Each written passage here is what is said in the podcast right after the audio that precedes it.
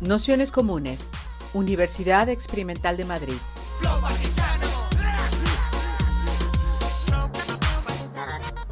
Toda la información en nuestro canal de Telegram Nociones Comunes o en nuestra web traficantes.net barra formación.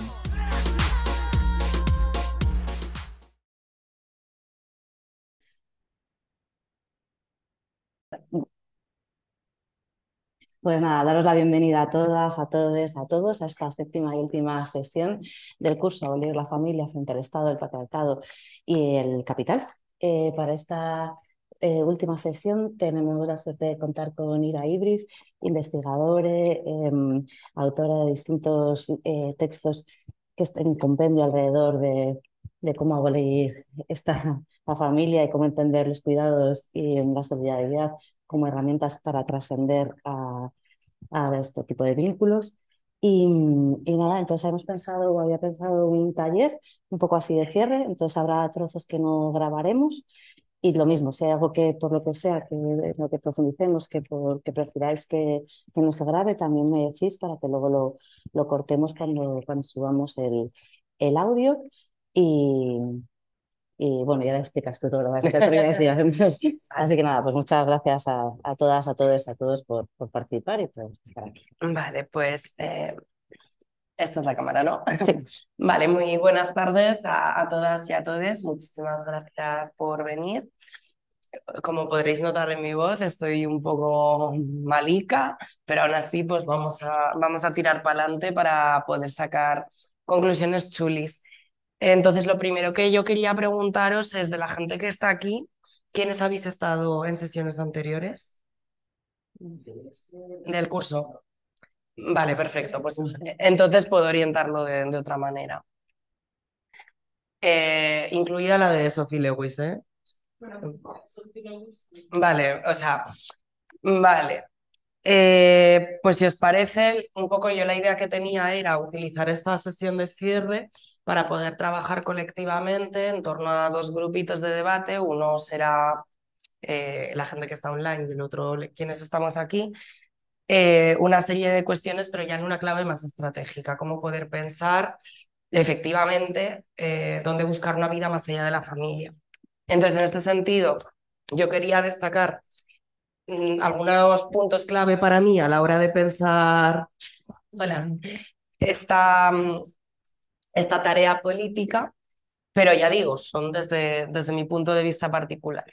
Entonces, por un lado, que esto probablemente coincida mucho con lo que pudiese decir Sophie, eh, para, para nosotras, las que igual nos situamos en el abolicionismo de la familia desde los marxismos queer, eh, la principal característica, siguiendo a la feminista marxista Cathy Wicks, la principal característica de esta institución es que es privatizadora de, los cuidados.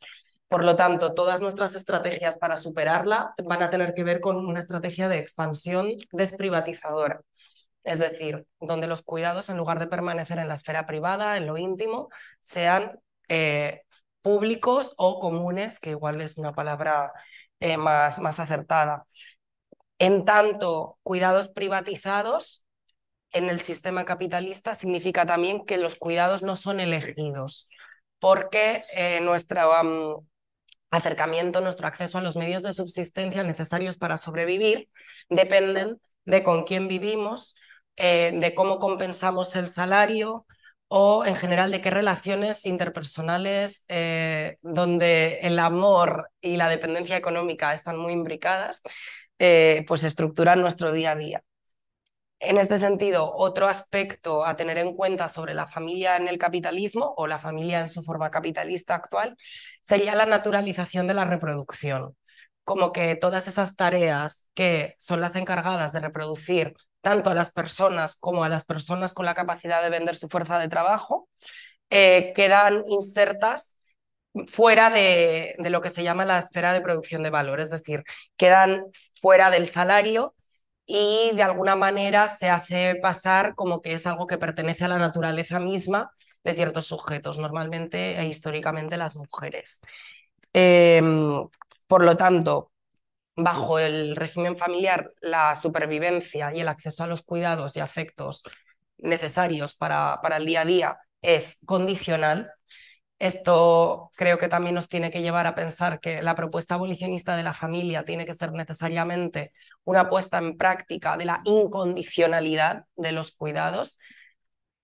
Esto, por ejemplo, lo, lo destaca muy bien Michelle O'Brien en, en, su último libro de Family Abolition, cuando plantea que igual las familias elegidas, que es una gran experiencia cotidiana que sobre todo se ha dado pues, en comunidades feministas queer y racializadas, tienen como un último punto, un límite que habrá que superar, que es que siempre va a haber personas que no sean elegidas. Por lo tanto, no, no, no nos basta, sería como la, la, última, la última frontera. Y luego, por otro lado, yo creo que para mí eh, es importante que el amor que se practica, si podemos llegar a, ese, a, esa noción abstracta, dentro de la familia en su forma capitalista, es un amor propietario. Es decir, igual que el que se puede dar en la pareja monógama, pero es un amor que está basado en relaciones de propiedad y no en relaciones de interdependencia o no en relaciones de camaradería o no sería un amor distinto al que practicamos con quienes llamamos nuestras amigas comúnmente, ¿no? Eh, y luego, pues también podría decirse que, que hay una jerarquía genética que de alguna manera está puesta al servicio de, del racis heterocapitalismo. Una jerarquía genética que es profundamente racista y en la que, pues, digamos, la sangre pesa más que, que otros vínculos. Yo creo que esta sería como muy brevemente una descripción de la familia para quienes tal y como yo la entiendo, para quienes no hayáis estado en otras sesiones del curso y sobre todo creo que hemos tocado como algunos de los aspectos principales sobre cómo pensar las preguntas que, que hoy nos planteamos. Por otro lado, eh, existe un debate abierto con respecto a eh, esas familias elegidas o estas redes de cuidados más allá de la familia que se dan actualmente que sería pues hasta qué punto tienen o no un papel eh, en la lucha. Por ejemplo, Obrin plantea que esas familias elegidas son un momento concreto de, de, la abolición, ¿no?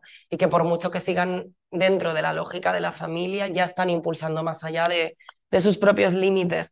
E incluso habría otro debate, que eso también tendrá que ver con, con una de las segundas preguntas, que es la cuestión de la reproducción social insurgente. Hasta qué punto eh, la abolición de la familia es un horizonte que se tiene que empezar a perseguir aquí y ahora de formas concretas o sería un auténtico despropósito y reaccionario no esperar a una situación de confrontación directa con el Estado, ¿no? como puede ser una insurrección, una, una guerra revolucionaria, una ocupación masiva. Este debate de, hasta qué punto todo intento de abolir la familia que no se dé en el marco de, de una confrontación directa con, con, el Estado capitalista, está destinado o bien a fracasar o bien, en el peor de los casos, a volverse un proyecto colonial o elitista. Y una vez habiendo hecho estas, estas aclaraciones, que ahora cuando acabe esta primera parte recojo dudas o, o cualquier conversación, eh, también, tal y como yo concibo esta, esta lucha, eh, tomamos de la corriente de la autonomía y del autonomismo esta idea de, de la política como una experiencia prefigurativa. Es decir, que rompiendo igual con un legado socialista más ortodoxo que se centraba en las cuestiones que sucederían después de la revolución, pues la cuestión de la mujer después de la revolución económica o la cuestión del género después de la liberación nacional, en el caso de, de propuestas antiimperialistas. Pues frente a esta idea, eh, nosotras pensamos que es precisamente no tanto aquí y ahora en nuestras relaciones individuales, sino en nuestras relaciones militantes, en la política en la que nos organizamos cada día, donde ya se tienen que dejar ver, si bien de forma incompleta, si bien de forma, pues eso, prefigurada, eh, los contornos de las relaciones sociales y de las formas sociales por venir que, que nosotras aspiramos a, a, materializar. Es decir, que, que tiene que haber una conexión entre nuestros medios de lucha y los fines que aspiramos a alcanzar y que si nosotras aspiramos a abolir la familia, esto implica que la forma en la que se organiza la lucha política no puede únicamente concebirlo como un horizonte lejano, sino que tiene que comenzar a ver sus destellos, cómo, cómo se concretan. Pues por poner un ejemplo, em, en la Universidad de Verano de Anticapitalistas, eh, los turnos de crianza de los más pequeños del campamento son turnos militantes. Eso ya es una forma de poner en práctica en nuestro día a día militante formas, es decir, dejar de confiar en esas viejas instituciones, en este caso eh, eh, la familia. Esta sería como una breve intro sobre lo que vamos a hablar y, para que sea mucho más colectivo. Pero una vez habiendo dicho esto, ¿os surge alguna duda o algún comentario que queráis hacer? Sí, espera,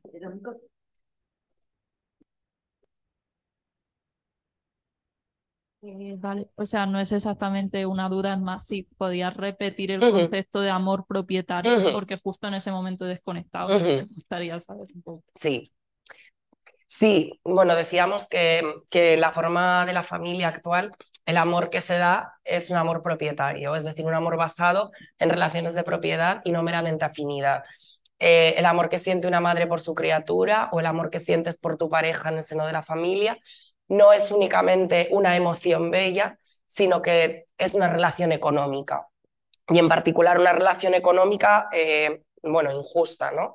Sobre las personas que son cuidadas implica una jerarquía, implica una falta de agencia para acceder a los medios de supervivencia, pero para las personas destinadas a cuidar, pues en el caso de las mujeres y de los sujetos feminizados, implica tener que cargar sobre tus espaldas todo un, un montón de trabajo de cuidados, eh, precisamente porque te pertenece, ¿no?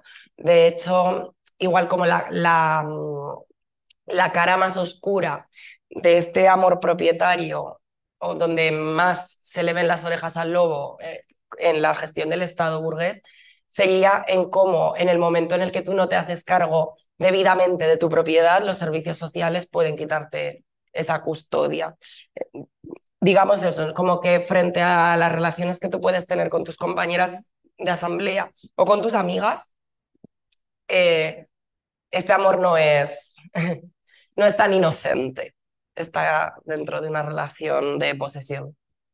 Pues muchas gracias. Nada. ¿Alguien necesita alguna cosa más antes de que empecemos? ¿Cualquier duda? Bien.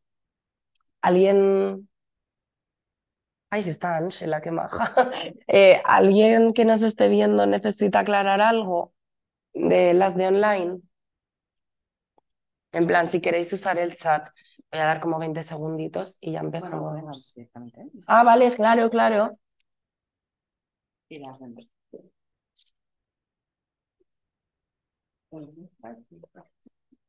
Eso dejamos como 20 segunditos por respetar el silencio y ya empieza a plantear los debates.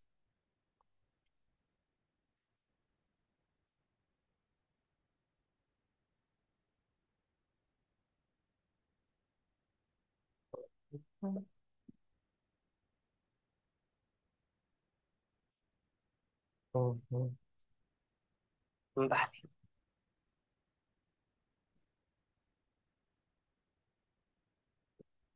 Vale, pues si os parece, vamos a plantear los debates. Em, vale, me he dado cuenta de que igual es importante añadir una noción más para quien no estuviese en otras sesiones o en la de Sophie, que es al final, hemos hablado de qué es la familia, pero qué es abolir, ¿no? Em, quien ya haya tenido esta explicación, pues, pues bueno, pues mejor. Eh, al final, para nosotras abolir digamos que se imbrica con dos corrientes históricas distintas, entrecruzadas, pero que mantienen cierta autonomía. Por un lado estaría la abolición entendida como ese movimiento que surge de comunidades antirracistas en lucha eh, por la abolición de las cárceles y del aparato policial. Eh, en este sentido, el ejemplo más sencillo de definir sería cuáles son las contrainstituciones que necesitamos para cuidarnos que hagan redundante las cárceles y la policía o una comunidad segura más allá de esa noción de la seguridad burguesa que implica el castigo. Esa sería un poco la primera. Y luego, por otro lado, eh, pues algunas autoras me incluiría, pero también Sophie Lewis, también Michelle, eh, también Kay Gabriel. Eh, hay una reescritura de la noción hegeliana de Aufhebung en un sentido de entender la abolición como un proceso expansivo y como un proceso creador, como un proceso en el que, y esto va a ser clave para el debate, ciertas partes de lo viejo o de la forma vieja se preservan, aunque sea de una forma actualizada, y otras partes em, son superadas. Entonces, este proceso de superación de una institución entendido como, por un lado, transformar la sociedad que hace necesaria esa institución y, por otro lado, adoptar ciertos aspectos que ya existían eh, en esa forma social, pero dejar otros atrás. Habiendo hecho este... ¿Alguna duda sobre abolición? En plan, que entiendo que es un concepto complejo. Vale, ¿nadie? Pues entonces ahora sí, eh, lo que vamos a hacer, que espera, ¿qué hora es? 25. Vale, pues si os parece, lo que vamos a hacer, ¿hasta qué hora tiene que acabar esto? Me parece a las 9. Ah, bueno, vale. Vale, pues si os parece, hasta las 8. Hasta las 8 vamos a... A ver, ahora aquí estamos. Hmm. No sé si hacer como un gran grupo o dos de cuatro. ¿Vosotros cómo lo veis mejor? Vale, vale, pues vamos a hacer eso. Entonces, em, lo voy a hacer de, la forma de campamentos, ¿vale? Eh, uno, dos, uno, dos, uno, dos, uno, dos. Eh, y luego un tercer grupo que sean todas las personas que están online. Entonces, lo que vamos a hacer es una primera pregunta que la van a tener todos los grupos y luego cada grupo una pregunta propia y luego durante la última hora nos dedicamos a poner en común y ya pues trayéndolo a la palestra de una forma de debate colectivo. Sobre todo, lo que me interesa es que puedan salir reflexiones situadas y que nos permitan aterrizar algo tan abstracto como la abolición de la familia. Entonces, la primera pregunta para todos los grupos, eh, siguiendo esta noción de abolición que acabo de plantear, que ha de ser superado en la forma familia como lo conocemos. Es decir, que queremos que quede atrás. Y si se anima la gente de cada grupo y quiere añadir qué considera que sin embargo ha de ser preservado, pues yo que sé, por ejemplo, la intimidad que se respira a día de hoy en la familia. Pero sobre todo, qué ha de ser superado, qué es lo que deseamos dejar atrás de las familias como las conocemos. Vale, luego, el grupo 1 de, de la presencialidad. ¿Qué retos ha de afrontar el abolicionismo de la familia hoy para no ser excluyente? Pongo un matiz. Em, por ejemplo, la forma en la que se concibió o se invocó la abolición de la familia durante el siglo XX desatendía toda una historia de injusticia racial eh, y de justicia reproductiva en el que, por ejemplo, ciertas familias valían menos o ciertas familias estaban siendo deliberadamente masacradas o deliberadamente tarjeteadas por, por las fuerzas del Estado o incluso ciertos cuerpos, como eran las mujeres afroamericanas, estaban siendo esterilizadas. Podríamos decir lo mismo con lo queer o lo disca, es decir, qué retos tendríamos que afrontar para que el abolicionismo de la familia no se vuelva una herramienta de exclusión más. Eh, para el grupo 2 de la presencialidad, vamos a debatir qué demandas concretas podemos articular para materializar aquí y ahora una abolición de la familia que pueda ser simultáneamente utópica y alcanzable. Esto un poco en la línea de lo que decíamos de la política prefigurativa, eh, pero también conectando con un debate abierto, que es el debate de si es o no deseable comenzar a abolir la familia antes de estar en un momento de enfrentamiento masivo con el capitalismo o no. O si, por ejemplo, el reconocimiento de muchas otras formas de vincularse a nivel jurídico, arrebatando privilegios fiscales a la pareja monógama, es un paso, ¿no? Un poco este debate de si quisiésemos hacer unas demandas concretas, porque alguien nos puede decir esto de abolir suena muy bien, pero ¿qué hago? Pues esa sería. Y la última pregunta para la gente que está en el grupo de online, que sería, ¿qué momentos de nuestra vida cotidiana prefiguran una organización del cuidado más allá de la familia? Esto un poco ya lo hablamos en el curso de hace dos años, pues desde la, la conexión que podáis tener con las redes de servicios públicos, los movimientos vecinales, las redes de apoyo, pero un poco como que penséis ya en vuestro día a día qué momentos concretos están latiendo una forma de organización superadora de la familia, o por lo menos que ya empuja contra sus propios límites. Em, vale, habiendo planteado estos debates, nos vamos hasta las 8 a debatirlos.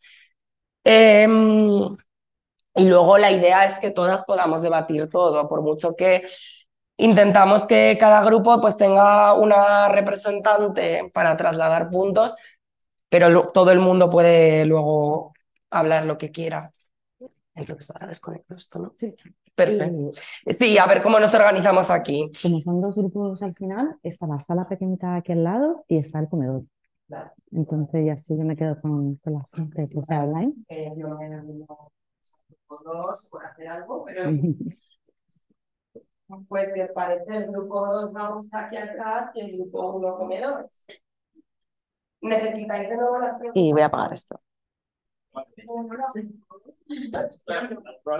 persona que haga.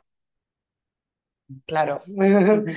Vamos a comenzar con que una persona que haga de portavoz de cada grupo traslade de forma más o menos sucinta un poco las conclusiones que hemos ido extrayendo.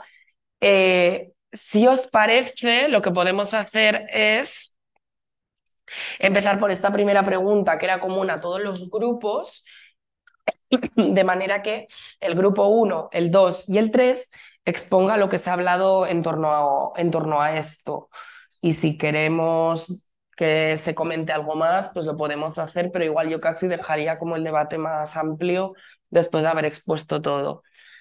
Entonces, si puede alguien del grupo 1 eh, exponer pues esta primera pregunta que se refería a cuando entendemos la abolición como un proceso superador en el que ciertas partes de lo viejo pueden ser preservadas, pero otras tantas quedan superadas, eh, ¿cuáles, ¿cuáles creemos que han de ser definitivamente superadas?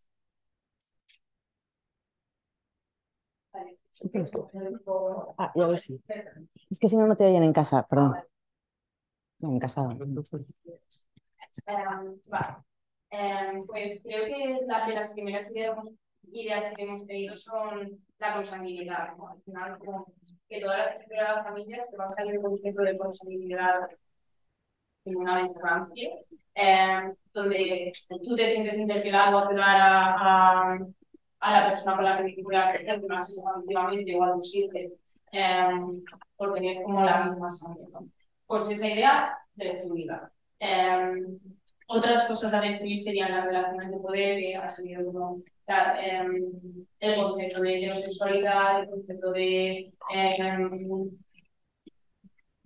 bueno, toda la relación de poder que puede albergar el concepto de familia que, como bien decía, eh, recoge todo una herencia colonial, eh, patriarcal, patriarcal y todo muy ¿no? Eh, y una idea muy interesante también que ha salido es el concepto de Donald Haraway de, de que nos invita a ficcionar como países salvajes, cosa que me parece una delicia de concepto, porque eh, cierto es que solo acceden a, una, a esta red de cuidados que nos permite la familia eh, a veces em, las personalidades humanas y creo que es un concepto bastante erróneo.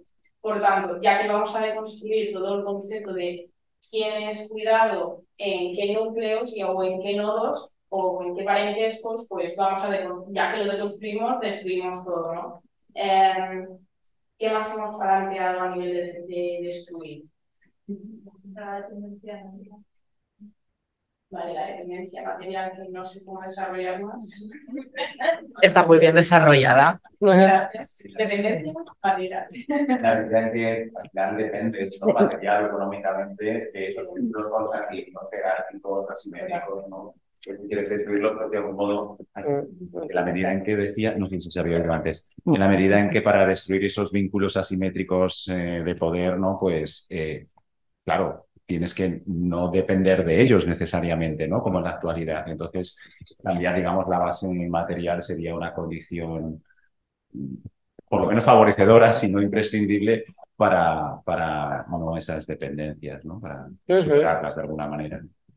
Eso ese debate se ha unido a esta presión de la familia por tener que tener hijos, ¿no? Y cosas como esa cuestión reproductiva genuinamente innecesaria, incluso con, con, la idea del colapso, ¿no? Que tampoco no es necesario reproducir, reproducir eh, y desde donde nos reproducimos. Por tanto, que creo que la idea principal a reconstruir máximo es eh, cómo eh, generamos una red de cuidados, ¿no? Desde dónde habitamos a quién cuidamos y por qué nos sentimos interpelados a cuidar a esas personas y por qué no. Ahí sería la máxima reconstrucción, ¿no? Porque ya destruidas las relaciones de poder y la consanguinidad. Em, y cosas a mantener que vamos a sonar rancios o por lo menos para... Yo ya he advertido que de rancia en este concepto y es que nos da bastante miedo y creo que hablo en todas porque creo que hemos llegado a la misma conclusión, aunque a mí más, no, a mí más miedo. Era la parte de si quitamos todo el tipo de infraestructura, eh, puede que entramos en una vorágine de amor líquido que no sé hasta qué punto a mí me da bastante miedete y es la parte de sí que mantendría cierto compromiso, ¿no? Al final, puede que no todas las familias, seremos familia estructurada, eh, pero en cierta medida siempre te obliga más o menos a estar de alguna forma aunque sea un poco tóxica, ¿no? Pues em, reconstruir ese concepto de compromiso, del estar, del cuidar, em, para que no se convierta como en un mercado de quién accede al cuidado y por qué, ¿no? Porque entraríamos otra vez en esta fase qué cuerpos em, nos gusta cuidar y cuáles no, ¿no? Cuáles me, dan capital social o, ¿sabes? O sea, entraríamos en que podríamos caer en esas lógicas, ¿no? Por tanto, mantendría máximo el compromiso y ciertas estructuras que podrían ser asamblearias y rebatidas entre todos, em, pero cierta estructura nunca viene mal. Y la parte de espacios de intergeneracionalidad. Es decir, que siempre, cuando hablamos de redes comunitarias o asamblearias y tal, que podrían sustentar lo que pasa sobre todo a nivel ciudad, más que en el ciudad, que, que reconstruir totalmente, es la parte de que yo cuando milito, asambleas jóvenes, o, o si voy a una asamblea mayor, si quiero una asamblea mayor, o las redes vecinales. ¿Qué franjas edatarias hay en las, en las redes mm, vecinales? Porque yo no veo gente de 17 años o 19. Bueno, pues uh un poco esa reflexión de también habitar esa intergeneracionalidad, no sé cómo sería otro nuevo, nuevo pacto intergeneracional totalmente diferente al que tenemos. Vale. Eh, bueno, muchísimas gracias. O sea, creo que han sido eh, unas, unas reflexiones súper, súper lúcidas. Y aprovecho para recomendar en, en relación con la primera parte, que es muy interesante que vaya saliendo como debate, que bueno, acaba de traducirse al castellano el libro de Angela Balsano de Para terminar con la familia, donde precisamente, pues igual si el abolicionismo de la familia, quienes hemos estado avanzando, lo venimos de la tradición más del feminismo marxista, ella viene de, del posthumanismo y, de, y del transfeminismo, y es muy interesante, o sea, cómo lo vincula también con ese Otkin de, de Haraway, cómo incluso tiene una propuesta que creo que mi grupo luego se comentará tangencialmente, divertida para, para, las personas con capacidad gestante del norte global, que es piernas cerradas, puertos abiertos, como diciendo vamos a acabar con, con ese deseo de las personas y de la nación blanca de reproducir más de sí mismo cuando hay tantísimas personas que no están siendo maternadas como son las personas refugiadas. E incluso le añade este matiz muy interesante de de cómo sin saberlo nosotros, pues por cómo el sistema capitalista al final nos presenta la realidad en momentos fragmentados, en verdad estamos siendo cuidadas día a día eh, por relaciones establecidas con personas no humanas. Eh, como, pues por poner un ejemplo muy tonto, yo antes de venir aquí me he tomado un paracetamol. Ese paracetamol ya implica todas las redes, tanto de colonialidad como de explotación animal, donde se ha testeado toda esa materia. De alguna manera ya hay como estamos mucho más relacionadas, más allá no solo de la familia, sino de, de, la, de la propia comunidad humana, ¿no? Eh, no, no, en un sentido de camate. Eh, vale, pues pasamos al grupo 2. Sí. Sí, pues eh, coge el micro.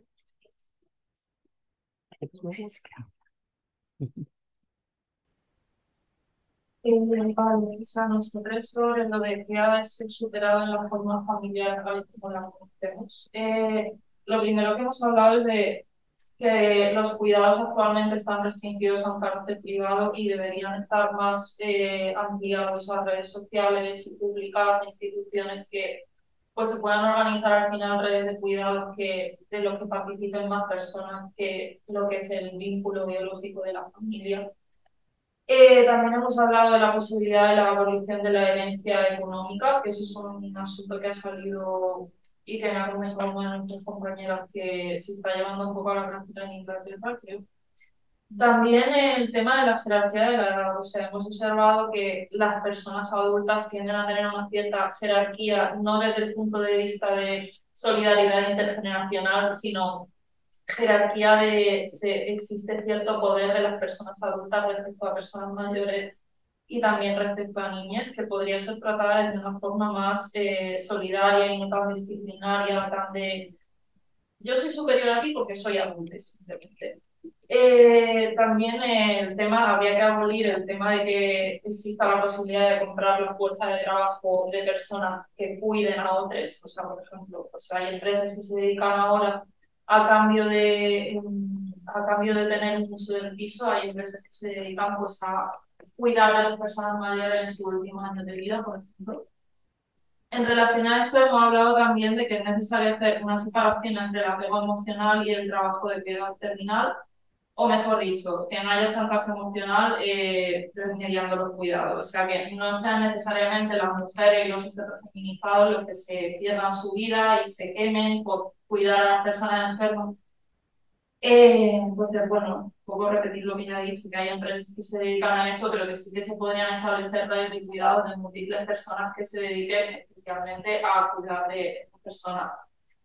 Eh, bueno, o sea, esto no, es, esto no es implicativo necesariamente, que podría sonar rápido utilizando la palabra que has dicho tú, de que la familia biológica ya no se pueda relacionar con las personas mayores, no, o sea, la familia, los vínculos que tenga esta persona, pues, seguir accediendo al cuidado de esta persona mayor siempre que lo deseen, pero que el cuidado de esta persona mayor no dependa del tema de que su vínculo biológico esté disponible ahí para ella.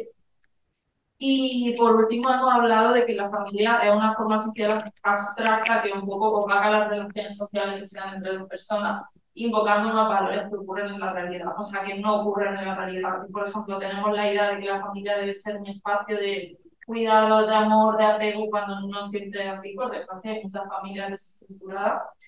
Eh, y también hemos hablado un poco de que la familia elegida eh, es un, el tema de que sea elegida es un poco contra, contraindicativo porque es como tú no puedes elegir una familia realmente, no pueden ser tus amigos de familia elegida si estás viéndote obligada a elegir una familia porque si no te mueres en ese sistema. Y pues un poco de Sí, perfecto. Pues pasamos al grupo 3. Eh, Cecilia. Pues os escuchamos, compas.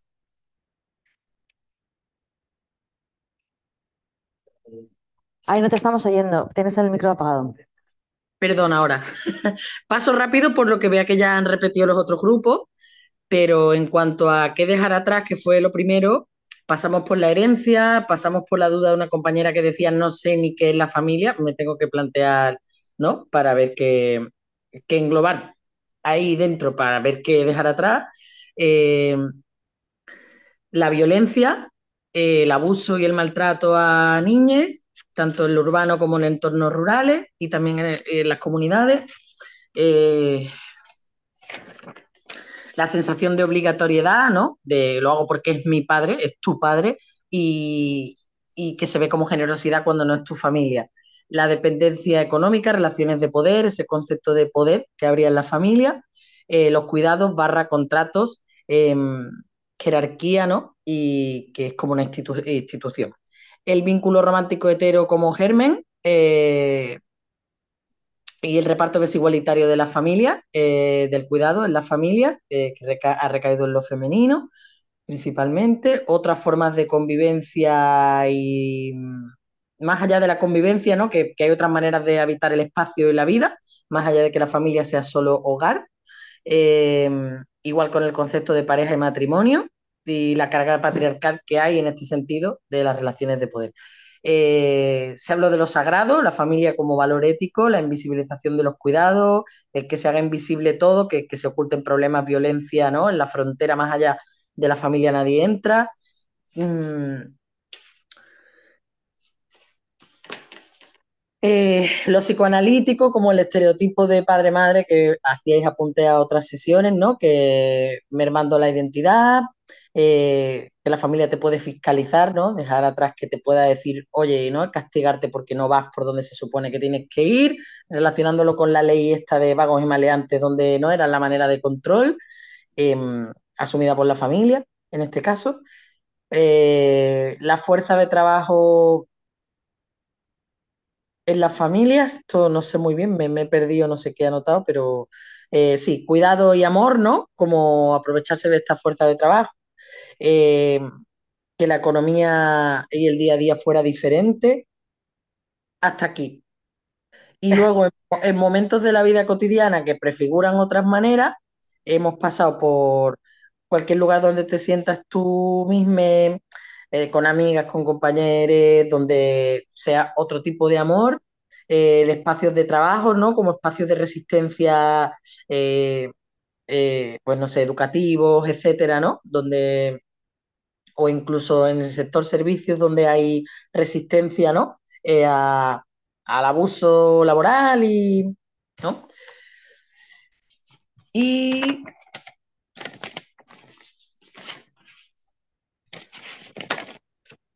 eh, casos de cohousing, ¿no? Donde se asumen los cuidados colectivos de enfermedades, de procesos ¿no? difíciles, donde mm, la familia no está, grupos políticos, espacios activistas feministas, grupos de amigues, donde ponen en marcha procesos restaurativos, grupos de apoyo, donde se ofrecen recursos, donde se pueden también pedir, ¿no? Eh, cualquier típico, cualquier tipo de logística, incluso gestión emocional, lo que sea, ¿no? De tiempo.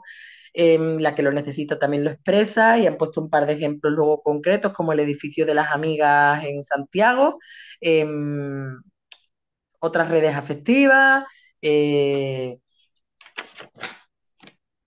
donde incluso se apoya el acceso a la cultura y cualquier tipo de infraestructura, comida, eh, y comunidades de amigas que comentaba otra compañera, donde eh, se intenta ir hacia una vejez no necesariamente ligada a sus hijos y donde prima el autocuidado, tanto en la parte del trabajo colectivo, ¿no? como si una persona se tiene que hacer una casa, la comunidad participa, y la festividad que comentaba la compañera, de intentar en estos espacios rurales, están intentando, mm, frente a la ruptura de, de los lazos que suele haber en lo urbano, ¿no? ver en, algunos casos, eh, más allá de fiestas patronales y eso, que, que, esto es lo que se me ocurre a mí añadir, el espacio colectivo eh, para el crear un espacio colectivo para el disfrute, ¿no? O sea, la festividad, eh, compartir eso, para que no fuera siempre espacios de trabajo.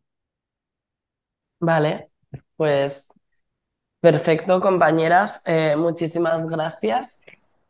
Eh, vamos a pasar ahora a las otras dos preguntas que teníamos aquí, las presenciales. Eh, yo mientras empecéis la primera pregunta voy a ir a mear al baño. la primera pregunta para el grupo 1 era eh, qué retos enfrenta a día de hoy el abolicionismo de la familia como movimiento, como horizonte, como práctica política, si no quiere ser excluyente. Es decir, qué, qué cuentas debe de rendir eh, con su pasado como genealogía, la abolición, para de verdad, esta vez, sea de todas y para todas y para todos. Voy al baño, pero...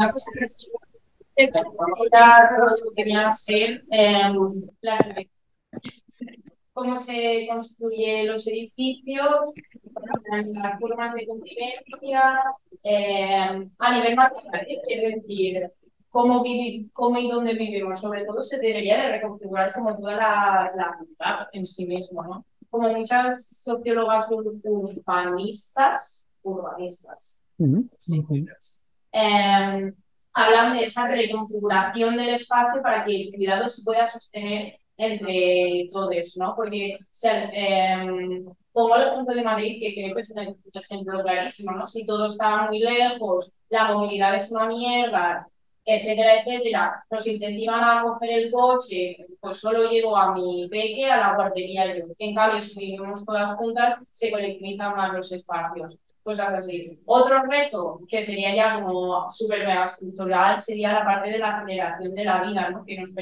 que lo que hace es como al estar constantemente aceleradas eh, no generamos una resonancia con nuestro entorno, por tanto no hay, terminamos en el amor líquido, etcétera, etcétera, ¿no? con esa liquidez.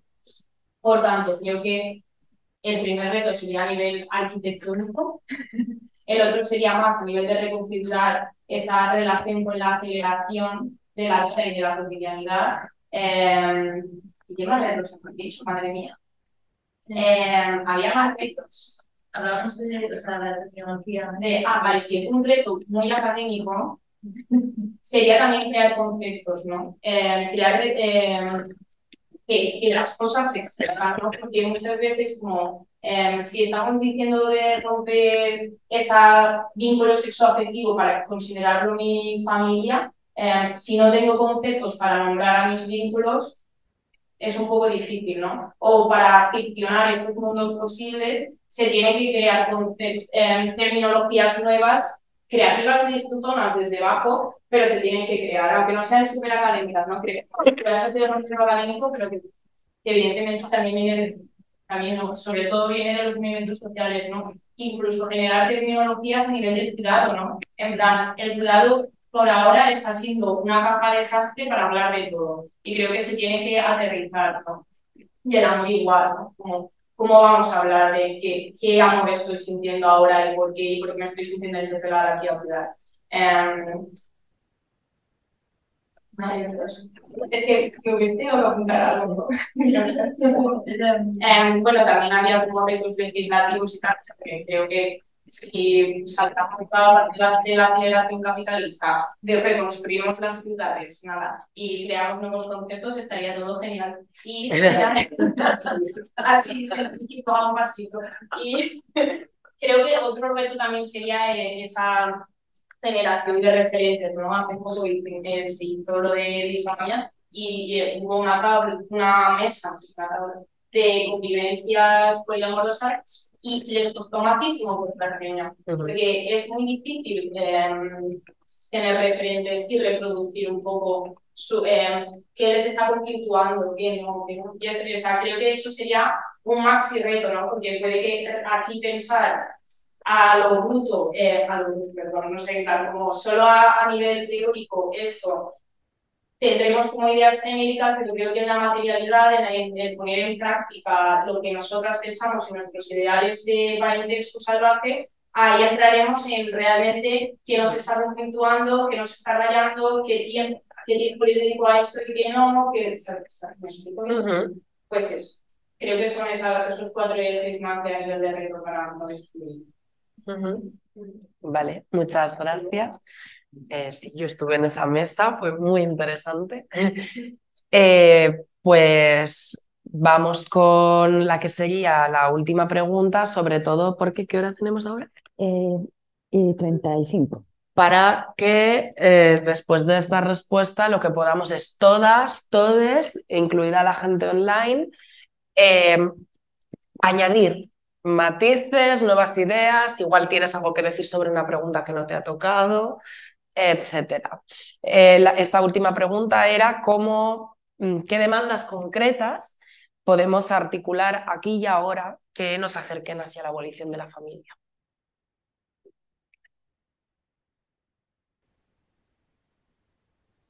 Vale, pues nosotros hemos apuntado unas cuantas cosas que nos pueden acercar La primera sería eh, abolir los privilegios del matrimonio, que no requiere mucha explicación. O sea, ahora mismo el matrimonio tiene una serie de privilegios tanto fiscales como a nivel, por ejemplo, de tomar decisiones respecto a la otra parte del matrimonio y tal, que pueden entrar en conflicto con determinados modelos no monógamos o incluso pues, con determinadas formas de, de, de socialización que sean distintas a la familia tradicional.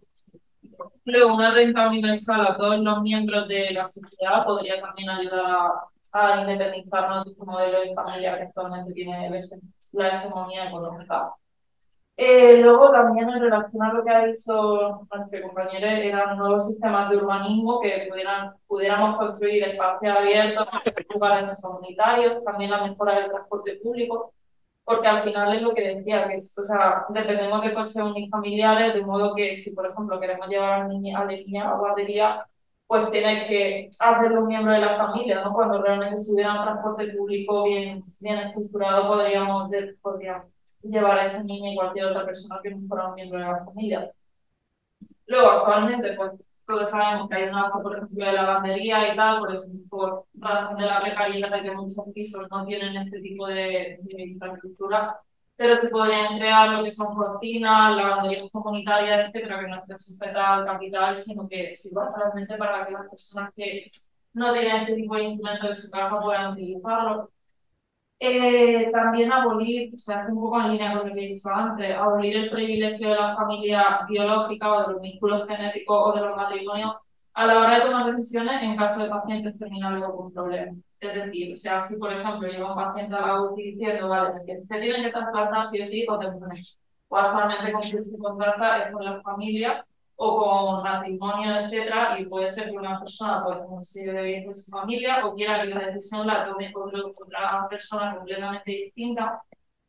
Y también modificar los de trabajo para que no se restrinjan a, familiares de primero, de segundo grado, o sea, puede ser tan importante el fallecimiento o la enfermedad de una persona que no forme parte del como una de las que sí eh, también hemos hablado de garantizar una república que sirva para la acogida de refugiados, porque actualmente se da más importancia a lo que es el vínculo genético de una su hijo que a un vínculo potencial que podría ser, por ejemplo, hay muchas personas deseando tener hijos y en vez de fomentar con la crianza biológica, se podría fomentar que personas personas refugiadas, también que necesiten una, un apoyo.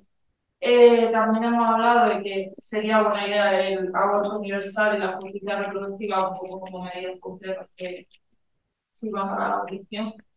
Luego, creación de instituciones sustitutivas de la escuela que eduquen a las niñas de forma que no sean ni infantilizadas ni disciplinarias, así como instituciones que enseñen a leales cómo vincular con sus hijos sin negarles su, su agencia o su autonomía.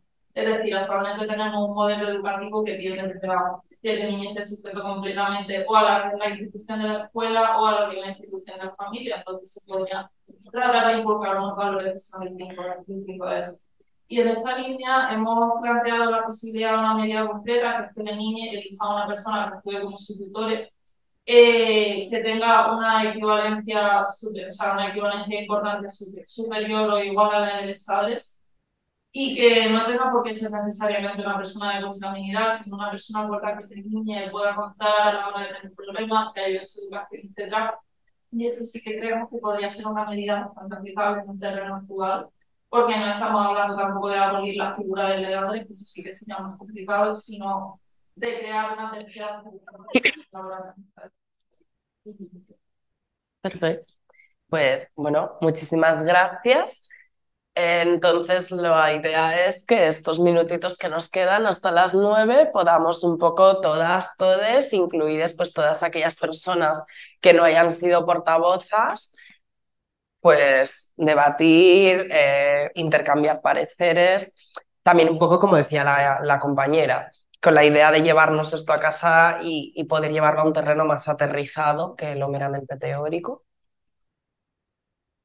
pues si queréis, o sea, la gente que está online a punto turnos, o lo mismo aquí. Eh, Vale, pues Asun. A ver. que, yo tenía una opinión a partir como, como una, una reflexión aparte de lo que se había dicho, se había planteado en el primer grupo, entiendo, de respecto al tema de la líquido, la, la distribución de las estructuras y con el libro, una el libro, el, un poco eso de que no haya algo así como, eh, aún si estuviese acordado, una estructura de cuidados más o menos obligada, ¿no? eh, institucionalizada para que ahora sí, no, no que dependes de ella, sino que te tienes obligado igualmente a, a hacer hacia ella. Yo creo que eh, si bien es cierto que hay instituciones a nivel eh, decir estatal, institucional, pero instituciones sí, en general, que fuera por encima de, de las personas y sus vínculos que tuvieran unos roles unas obligaciones de cuidados y tal, yo creo que no tendría sentido estructuras igual de la familia que te obligan a nivel personal a cuidar. Porque cuando una vez, una vez se hizo de la familia, o una vez empezamos a estar de la familia con una estructura de obligación como eh, se conoce el amor incondicional, como eh, eh, estructurada alrededor de esa, esa incondicionalidad por, por la consanguinidad, lo que nos queda es la posibilidad de pensar todas nuestras relaciones así, realmente quitamos el mito del amor incondicional en general y de la heterosexualidad etcétera, lo que nos queda es la posibilidad de ver todas las relaciones que tenemos, todos los vínculos que tenemos con todas las personas, a todos los niveles, como vínculos de los que somos responsables por ser personas. Es un poco como lo de eh, esta pregunta que se hizo, como que se hace un ateo, ¿no? Que es como, no, pero es que si no existe Dios, entonces todo es inmoral. No, no, justamente porque no existe Dios, porque no está la obligación, o sea, porque no hay una, un ser como hipermoral que te obliga a ser moral, todo, todo lo que haces en el mundo es moral. Y en ese sentido, como no hay un amor incondicional y obligatorio, que es la familia, todas las relaciones que tienes con todo el mundo pasan a ser una, eh, pasan a tener la misma responsabilidad. Y en ese sentido, nos debemos a todos de la misma manera que nos, que nos deberíamos a la familia, nos, nos debemos el mismo cuidado. Y ahí es donde encaja qué nivel, a qué niveles, qué modos de cuidado eh, establecemos con todo el mundo para respetarles, quererles, cuidarles o ponernos a distancia. Efectivamente es parte de sus vínculos de cuidado. Mm, yo, igual a. Uh, espera, no, ¿cómo, ¿cómo es esto? Ah, perdón. Está, vale. Ya, ya he ido perdiendo. Eh, o sea, yo igual a esto sí que respondería pero por un lado que creo que apuntas hacia una cuestión muy, muy interesante, ¿no? Que es como que el amor incondicional de la familia en la práctica es la condicionalidad estructural del cuidado bajo el capitalismo. Eh, y yo sí que creo que en la intervención de la compañera había un matiz relevante que a mí en su día me lo preguntaron en un Ateneu cuando hablábamos de esto, y que creo que es una gran pregunta ¿eh? para tener presente, porque si bien es cierto que podemos hablar como de un horizonte comunista, de apoyo mutuo, en el que todas las personas nos debemos a la comunidad, efectivamente es imposible que todas las personas se deban en un nivel de intimidad a todas las personas. Entonces yo creo que sí que hay como esta pregunta de ciertos aspectos de intimidad que no tienen por qué ser intimidad emocional, es decir, Igual hay una intimidad especialista, pongo un ejemplo. Em, igual, más allá de que nosotros luchamos por una sociedad en la que cada persona pueda desarrollar los conocimientos que desee, habrá personas que sean eh, pues más fértiles en lo que respecta a curar un hematoma o curar un esguince igual interesa más que haya un segmento de población encuadrada en una red pública de, llámalo camaradas sanitarias, que que cualquier persona por la calle se disponga a curar un esguince, por mucho que sería muy interesante a nivel de afectos.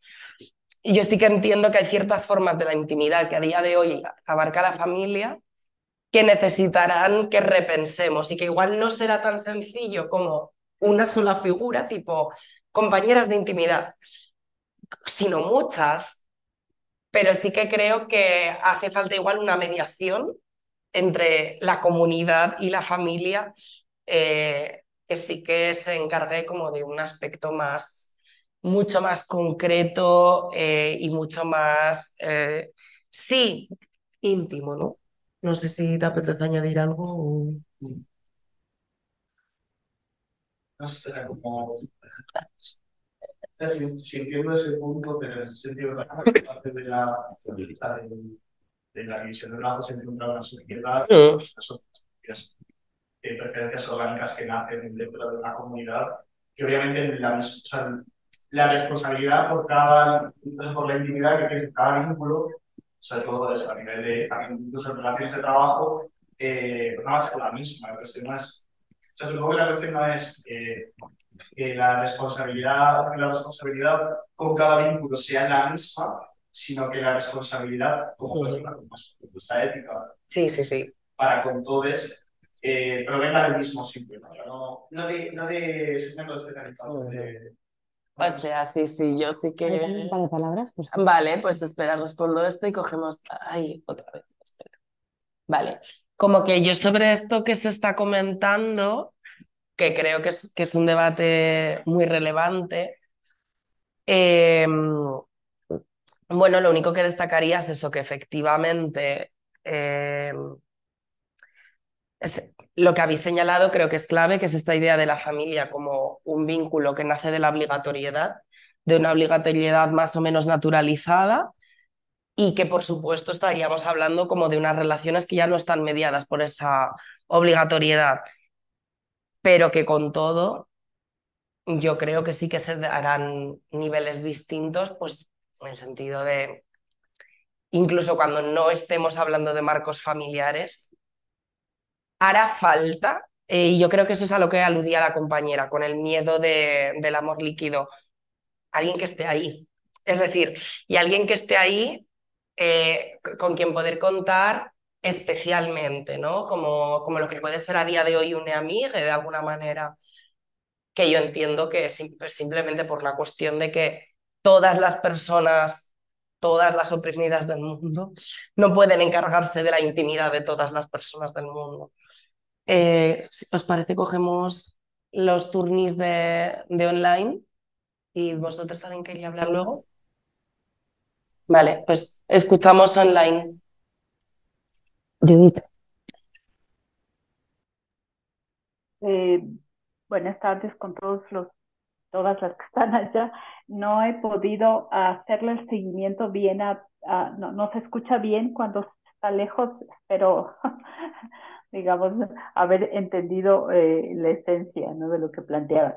Eh, mi planteamiento iba, más bien va por, por, um, por la pregunta, digamos, de cómo colocamos el debate en la sociedad, cómo colocamos este debate, ¿no? O sea, eh, por mi formación, digamos, más bien teórica y política, siempre estoy pensando en los aspectos pedagógicos, ¿no? O sea, cómo hacemos para eh, llegar a más gente con este debate de la abolición, ¿no? Y me parece que en esa perspectiva yo colocaría dos temas, ¿no? ¿Cuáles o cómo podríamos avanzar en unas lecturas respecto a la familia, a las familias? Me parece que hay que hacer una lectura en tensión, porque si bien las familias son todas estas cosas que hemos planteado para poder, eh, decíamos, superar, también a la par hay un conjunto de elementos eh, que podríamos irlos identificando, que deberíamos irlos identificando, que sostienen la vida, ¿no? O sea, en, la, en, muchos espacios, ¿no? Más allá de la familia nuclear, creo que el otro elemento es poder leer que hay una diversidad ya ahora, hay una diversidad de familias, ¿no? Y de formas organ organizativas que hemos decidido llamarles familias, ¿no? Que sostienen la vida. Entonces, me parece que hay una tensión, ¿no? O sea, me, me, hace un poco de ruido cuando decimos qué medidas vamos a tomar para ahora sí abolir la familia, ¿no? Eh, porque no sé si, lo, si, si, en este proceso, digamos, más dialéctico, eh, de, vamos a poder hacer ahí, ¿no? Yo, yo me quedaría más con unas preguntas como cuáles son las demandas, las medidas, las acciones, ¿no? Eh, que podemos eh, colocar, que podemos ampliar, que podemos extender, difundir, socializar de otras eh, prácticas, de otras familias alternativas que sí son las que se sostienen, ¿no? que sí sostienen unas prácticas diferentes. No sé si hay que cambiarle el nombre a la familia, ¿no? y hay que cambiar red de cuidado, pero mm, yo, yo quiero quedarme más con eso, ¿no? O sea, como eh, cuáles son las eh, prácticas, cuáles son los tejidos, cuáles son las redes que hemos logrado armar que nos sostienen, ¿no? Porque estamos aquí resistiendo a un sistema brutal. O sea, literalmente brutal, a un sistema que define que hay poblaciones que son eh, desecho, ¿no? Eh, bueno, nosotros sabemos, entonces, y seguimos sobreviviendo, y seguimos resistiendo, y seguimos resistiendo desde la alegría, desde la apuesta de una vida diferente. Entonces, ¿qué hace que nos sostenga, no? Eh, ¿Qué hace que hayamos mujeres? Yo acabo, mi hijo acaba de cumplir 18 años y hacíamos una evaluación de mi maternidad. ¿Qué hace que haya mujeres que hayamos decidido, reflexionado y, y, y apechugado tener hijos, ¿no? En un contexto tan jodido. Eh, entonces, yo, yo, yo quisiera como colocar por ahí, ¿no? Y, y sobre todo el otro aspecto que, que, siempre nos suele pasar también a veces es que es como abolimos la familia, pero ¿qué otra cosa queremos? Y, y la pregunta es, ¿esa otra cosa es una cosa o son muchas cosas, ¿no? Eh, y a veces esa otra cosa o eso alternativo puede terminar siendo también una imposición. Entonces, ¿cómo hacer que esas, otras redes, familias, como que comunidades, le estamos llamando acá, ¿no? Como queramos llamarlo, eh, también sea una cosa muy diversa. Entonces, pensar en la intimidad, ¿no? Para mí, no sé si entendí el planteamiento que hacían, es no pensar en una forma de intimidad, sino en muchas formas de intimidad y reconocer que la intimidad para las personas es muy diversa. ¿No? Que para unas es una cosa y para otras, ¿no? Entonces, creo que por ahí me, me, quedo más con una idea más de, de, de, de cómo irlo abordando, ¿no? Lo, lo, y sé que lo coloco, lo coloco como tarea larga, ¿no? Para, para todos, que no, no es fácil, eso nada más. Muchas gracias, compañera. ¿Había un turno más? Sí, el de Sandra. Vale, pues te escuchamos, compa. Hola, ¿qué tal? Eh, la verdad es que eh, iba un poco, Judith, relacionado con, lo que acabas de decir tú y me ha gustado mucho este concepto de voces de la resistencia, porque creo que a veces en esta idea que ponemos mucho sobre la mesa de generar nuevos referentes, acabamos siempre eh, poniendo, o las, o las, voces protagonistas acaban siendo siempre las mismas, que suelen ser cis, blancas, y con una serie todavía dentro de, de, de unos privilegios a pesar de estar en los márgenes, ¿no? Y me venía que muchas veces no estamos escuchando, pues eso, ejemplos de resistencia, voces que tenemos muy cerca, ¿no? Como me venían también como el colectivo Disca o personas migrantes, ¿no? O personas ASEX también, de, que nos pueden enseñar, pues, otras formas de resistencia, de, otras formas de autonomía, ¿no? Como es la intimidad cuando cuando tienes un, un asistente personal, ¿no? Como es incluso la sexualidad, cuando tienes que necesitas de la asistencia sexual, ¿no? O sea, cómo es la interdependencia cuando la precarización es extrema o cuando vives en un sitio que te dicen que no eres una persona legal. Y, creo que muchas veces tenemos ejemplos, tenemos, eh, tenemos realidades a las que no acudimos y, y, creo que perdemos mucha riqueza colectiva. Entonces creo, o añadir, ¿no? Esta idea de que cuando hablemos de generar referentes o de visibilizarlos, no nos olvidemos de que ya hay mucho tejido social ahí que muchas veces estamos ignorando y estamos volviendo a, pues eso, a generar otros mandatos. Muchas gracias. No sé si alguno de aquí quiere añadir algo más. ¿Qué hora llevamos? Pues quedan cuatro minutos, cinco, si queréis. Pues a ver, si os parece, planteo una especie de cierre que recoja todo lo que se ha hablado y, de paso sirva para conectar con estas, con estas conversaciones de las compañeras.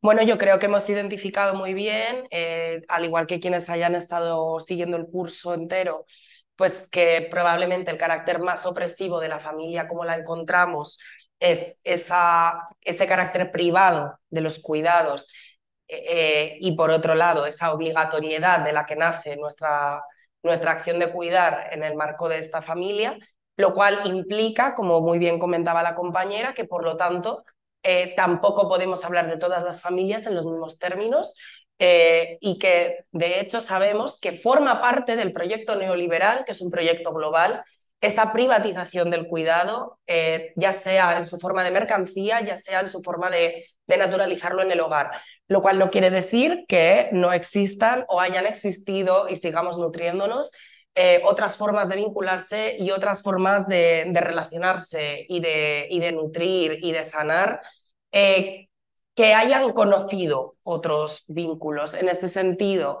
pues hablamos tanto desde una cosmogonía decolonial, pero también desde una mirada crip, también desde una mirada queer.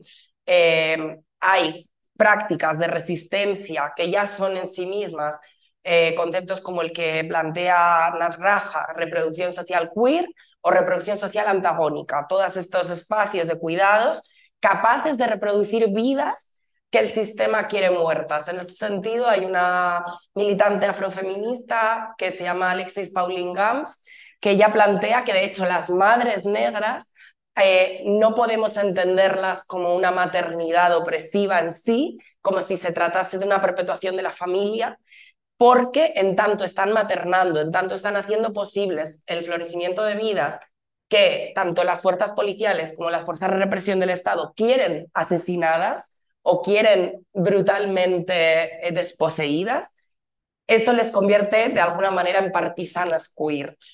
Entonces, yo creo que esta tensión que muy bien planteaba la compañera, lo que nos abre es como eh, por este horizonte que tenemos que tener presente. Existen vidas, existen prácticas, existen eh, formas de vincularnos en este mundo que ya están empujando contra los límites. Eh, creo que es nuestra responsabilidad política, por un lado, acercarnos a ellas de forma lo más horizontal y humilde posible, eh, pero por otro lado, encontrar en ellas un legado, una tradición de lucha de la que servirnos, al tiempo que saber ver cuáles son sus límites, cuál es digamos, si seguimos esta estela de deseo, el punto en el que se acaba. Poníamos el ejemplo de las familias elegidas LGTBI, pues un gran punto de límite de contención sería qué pasa con las personas que no son elegidas, qué pasa con su acceso incondicional eh, a los cuidados. Em, bueno, también se ha dicho ¿no? que tenemos que intentar descentrarlo desde esta mirada más antropocéntrica en la que de hecho nos estamos relacionando con comunidades y con seres que no son humanos y que de hecho probablemente esto también nos llevaría como a pensar qué personas sí humanas han sido deshumanizadas en los procesos del capitalismo racial. Pero yo creo que lo más importante igual sería esta idea, ¿no? De, quedarnos con una tensión eh, porosa y fértil de como todas estas vidas que a día de hoy ya practican, incluidas nosotras mismas, como decía la compañera portavoza, eh, formas de cuidado que prefiguran otra, otra organización, eh, pues como de ellas, tanto nutrirnos y aprender, como saber identificar eh, dónde están los, los caminos cerrados por, por, por este sistema. Y como conclusión final, pues en relación a lo que decía también la, compañera, ¿no? Cómo podemos buscar demandas, entendiendo que la abolición por un lado, vamos a tener que hacer mucha pedagogía porque es un término que engloba un proceso lo suficientemente revolucionario como para renunciar a él, pero también esa resignificación que tenemos que darle a la abolición. La abolición que se entienda como que hay un puente que de verdad une nuestras luchas presentes con ese futuro de comunicación de los cuidados y que ese puente es sensible, que no es únicamente un constructo teórico, sino que lo encarnamos nosotras y nosotres. Em, y bueno, yo creo que, o sea, con esto está más o menos todo resumido. Eh, pues seguimos aboliendo cada día. Un besazo a todos. Pues nada, muchas gracias Ira, muchas gracias a todas, a todos, a todos por haber participado, a quienes sostenéis este proyecto, a quienes habéis hecho introducciones y bueno, a quienes habéis participado. A mí me faltaba igual, si quieres, decir como algunas cosas de organización como futuro, ¿no? Que creo que también a veces sí. ¿No? Eh, bueno, o sea que aquí tampoco nos va a dar tiempo a tratarlo, pero sí que es como el, reto al al que nos Sí. enfrentamos, el cómo coordinamos, el cómo pensamos si nuestras luchas tienen horizonte, ¿no? Que, al que Yo creo que, que a este respecto, como que tenemos una lucha bipartita, ¿no? Por un lado, estaría este eje que, que tenía el grupo 2 de qué demandas concretas pensamos eh, que de verdad vayan en- hacia ese horizonte. Es decir, el problema, eh, la, la abolición de la familia no la podemos pedir en una pancarta mañana. Y yo creo que esto está, es claro. Y menos, eh, eh, menos en un contexto como es el Estado español, en el que la noción de abolición ha sido empleada por, por las feministas eh, que buscan excluir de su agencia a las trabajadoras sexuales y a las personas trans. Pero, eh, ¿cómo podemos pensar esa lista que hemos empezado hoy, pero que tendríamos que continuar todas nosotras, nosotres, en nuestras asambleas de base, en nuestras asociaciones vecinales? Que pues tenía que ver con la justicia reproductiva, tenía que ver... eh, algo tan, en verdad, prosaico, como que haya una, una habitación en cada barrio con lavadoras, hornos, que es algo que realmente podemos empezar a reivindicar ya. Eh, y luego, por supuesto, que nuestra propia militancia tenga claro ese horizonte. Que, que, sea prefigurativa significa que no podemos dejar que nuestra organización diaria política dependa el cuidado de las estructuras familiares. Eh, he puesto el ejemplo, esto significa hacer turnos de cuidados que se gestionen desde la militancia. Eh, esto implica que probablemente las personas militantes tengan que rotar quien cocina, pero en definitiva que, que, no sea una vez más, como ha marcado cierta historia sobre los cuerpos, pues que no sea una vez más ciertas personas y de forma ciertamente no elegida quienes, quienes sostengan nuestra capacidad de seguir adelante. No sé si necesitas algo más. No, no, no, pues era más eh, como propositivo en realidad. Sí. Así que, bueno, si queréis lo dejamos así y eso, muchas gracias a, a todas, todos. Un besazo. Eh, y al resto, bueno, os mandamos el resumen con todas las sesiones y todo eso. Muchas gracias. Gracias a vosotras. Chao. Pues me estoy meando otra vez.